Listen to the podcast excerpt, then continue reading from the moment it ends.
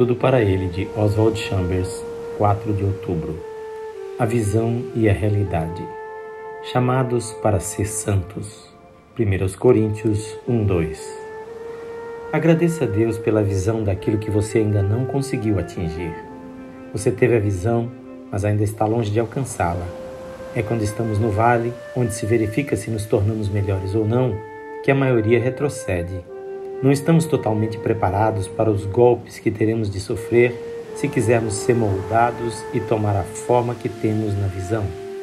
Já sabemos que ainda não somos como Deus quer que sejamos, mas será que estamos dispostos a ser martelados por Deus até que tenhamos a forma da visão? Os golpes sempre são dados pelas situações comuns e através de pessoas comuns.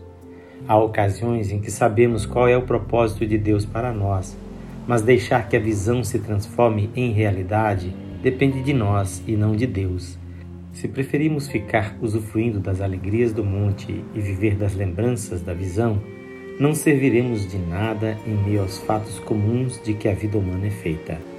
Temos que aprender a viver confiantes no que a visão nos mostrou, não com êxtases e contemplações de Deus, mas em meio aos fatos, à luz da visão, até que cheguemos à verdadeira realidade. Cada etapa de nossa instrução tem esse objetivo. Aprenda a agradecer a Deus por revelar-lhe suas exigências. O mesquinho eu sou sempre fica amuado quando Deus diz faça.